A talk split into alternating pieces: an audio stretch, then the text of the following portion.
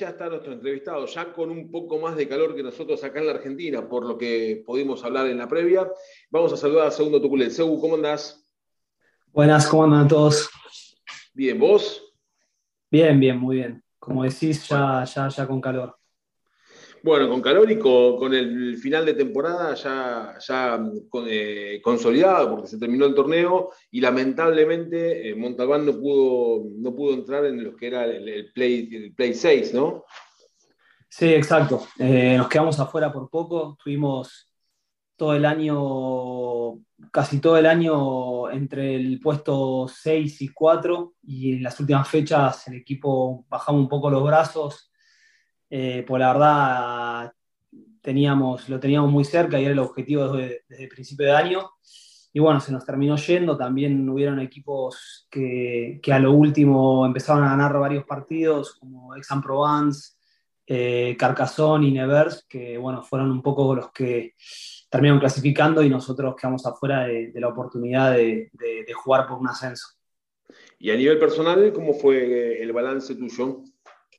Bien, la verdad que positivo. Eh, yo venía de, del equipo de Balance Romance, que era un equipo que no estaba tan acostumbrado a pelear arriba y, bueno, eh, me encontré con un equipo que es Montauban, eh, ya es un equipo armado que, año a año pelea para, para ascender y, y, por suerte jugué, jugué un montón, jugué 25 partidos de 30, así que la verdad que jugué mucho. y bueno, nada, como te digo, un poco desilusionado con, con no poder haber eh, logrado el objetivo que era, que era jugar los playoffs, pero bueno, más, más allá de eso, como te decía, fue, fue un año positivo en lo personal y, y bueno, también un poco con, en lo colectivo porque se hicieron buenas cosas.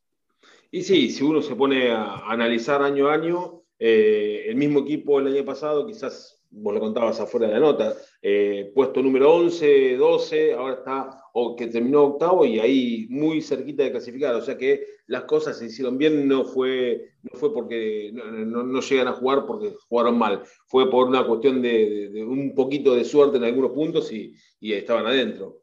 Sí, exacto, exacto. Yo creo que el año que viene con, con ya el, equipo armado, el grupo más armado, creo que, vamos a empezar el torneo con más confianza y, y vamos a tener esa madurez por ahí que nos faltó este año para, para, para ganar algunos partidos decisivos que, que, este año hubiesen sido, hubiesen sido eh, muy importantes para, para, clasificar.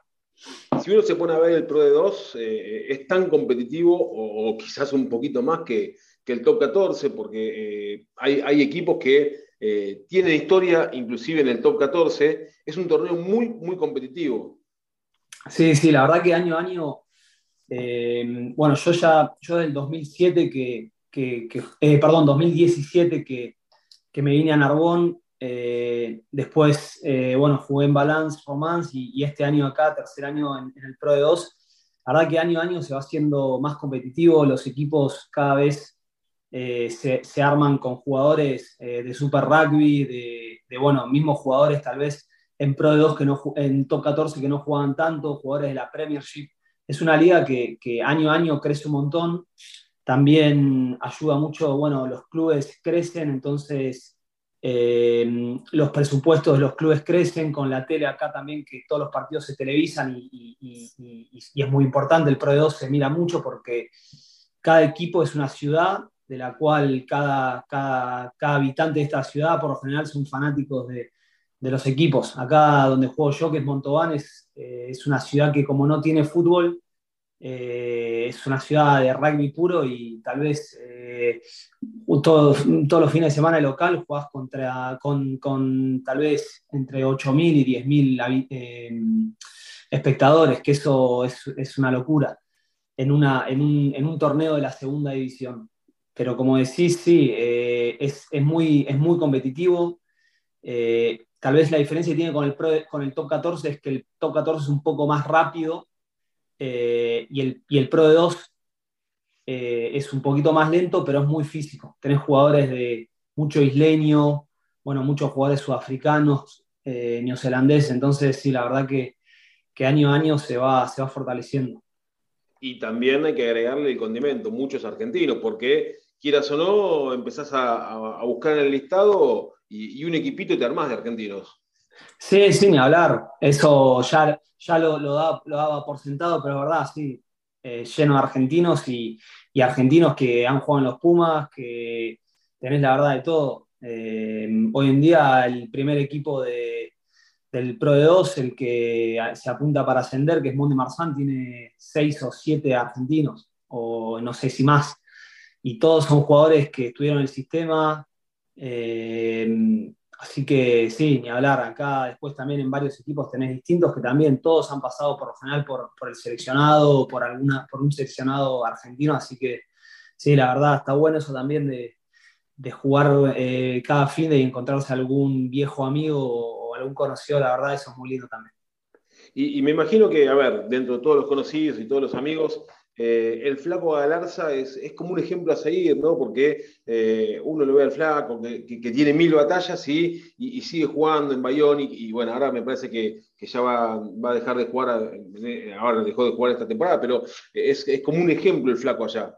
Sí, sí, ni hablar, ni hablar, porque bueno, un poco eso, es creo que es el jugador más representativo en lo que es el seleccionado, el que más jugó y, que esté acá jugando en Pro de 2 y es además capitán del equipo, de, uno de los equipos también que pelea para ascender, como Bayón, eh, nada, habla, habla muy bien de él, además de eso, del año pasado descendieron y él se quedó a, bancar, a bancar al club y, bueno, eso la verdad también es buenísimo, jugamos hace un par de fechas eh, y para mí que yo siempre lo veía de chico, viste, como un referente de los Pumas, jugar en contra de él, la verdad es, algo muy lindo. Hablaste de, jugadores del sistema, jugadores de los Pumas. Eh, me, imagino que tu objetivo está, eh, ¿por qué no? Porque cada uno tiene, tiene ese objetivo que juega al rugby, de, hacer lo mejor posible dentro de la cancha para que en algún momento venga ese llamado. Y más ahora con una, renovación de plantel, eh, de Cheika en los Pumas, uno, uno, o en tu caso, ¿Buscas ese, ese momento, ese llamado? Sí, la verdad que sí, eh, pero, pero mi, presente está, lo pienso más acá, en, rendir bien cada partido y después, eh, si viene un, llamado, yo sería, estaría más que contento.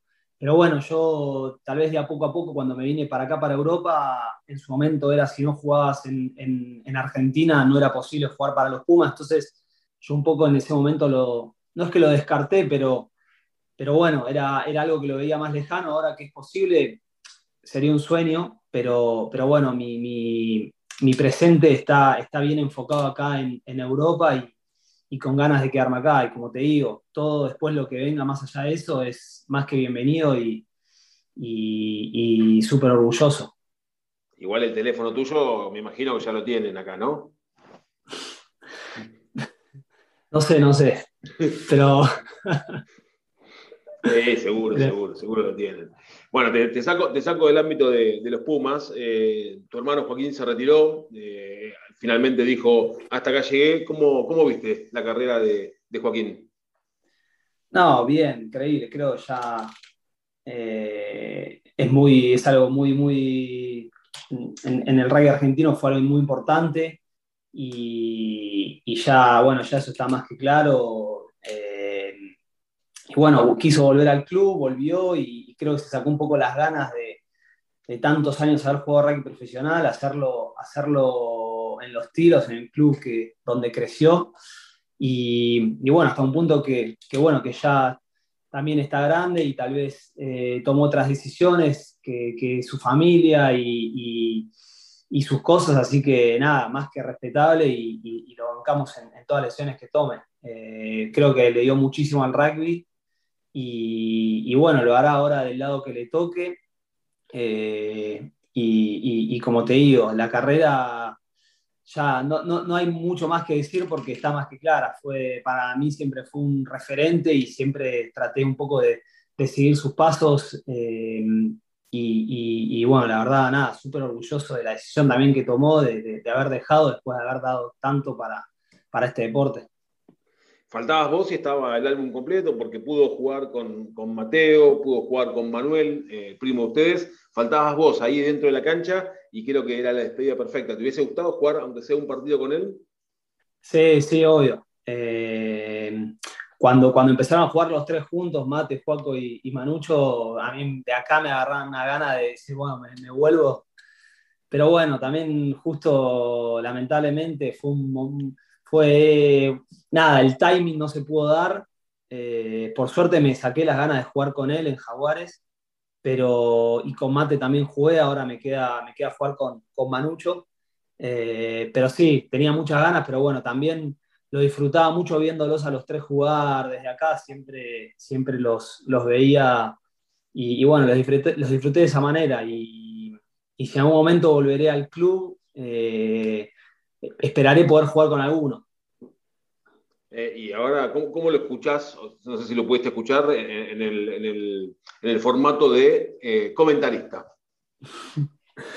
la verdad que bien. Viste, él no es un tipo que habla mucho, pero cuando habla... Eh, ojo, ojo, yo le di mi crítica y le dije que eh, me había gustado que era preciso en los comentarios, así que... Exacto, exacto. Él no, no te va a hablar de más, te va a decir las cosas precisas. Eh, y bueno, eso, eso está buenísimo porque, porque es un poco también lo que necesitamos, ¿viste? No hablar de más y, un pie que, sabe tanto de rugby como él, que mejor que, que, te tire nada, la información precisa y y, los tips esos que, tal vez jugadores de, que juegan a su nivel y tienen tanto conocimiento al radio profesional te lo pueden dar. ¿Cómo ves a los tilos, ya como para cerrar y agradeciéndote este momento?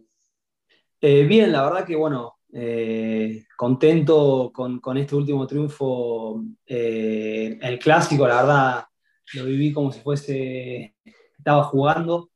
y bien, creo que es un equipo que, tuvo mucho recambio, que, ya hace varios años está, está teniendo muchos, muchos chicos que, hace, hace, yo por ahí los veía hace años, cuando, antes de irme en M, 15 M16 y, ahora los ves a varios en primera y la verdad que, que Pase habla, habla muy bien del club, que está haciendo las cosas bien, está, está, está formando bien los jugadores y, son chicos que, que, suben al plantel superior con otra, con otra cabeza, con otra mentalidad, con, con, una especie de, seriedad, para no decir profesionalismo, que, que, tal vez antes no, no, se veía tanto. Así que muy, muy, muy contento por el, por el presente que estaba, jugando, que estaba pasando el club.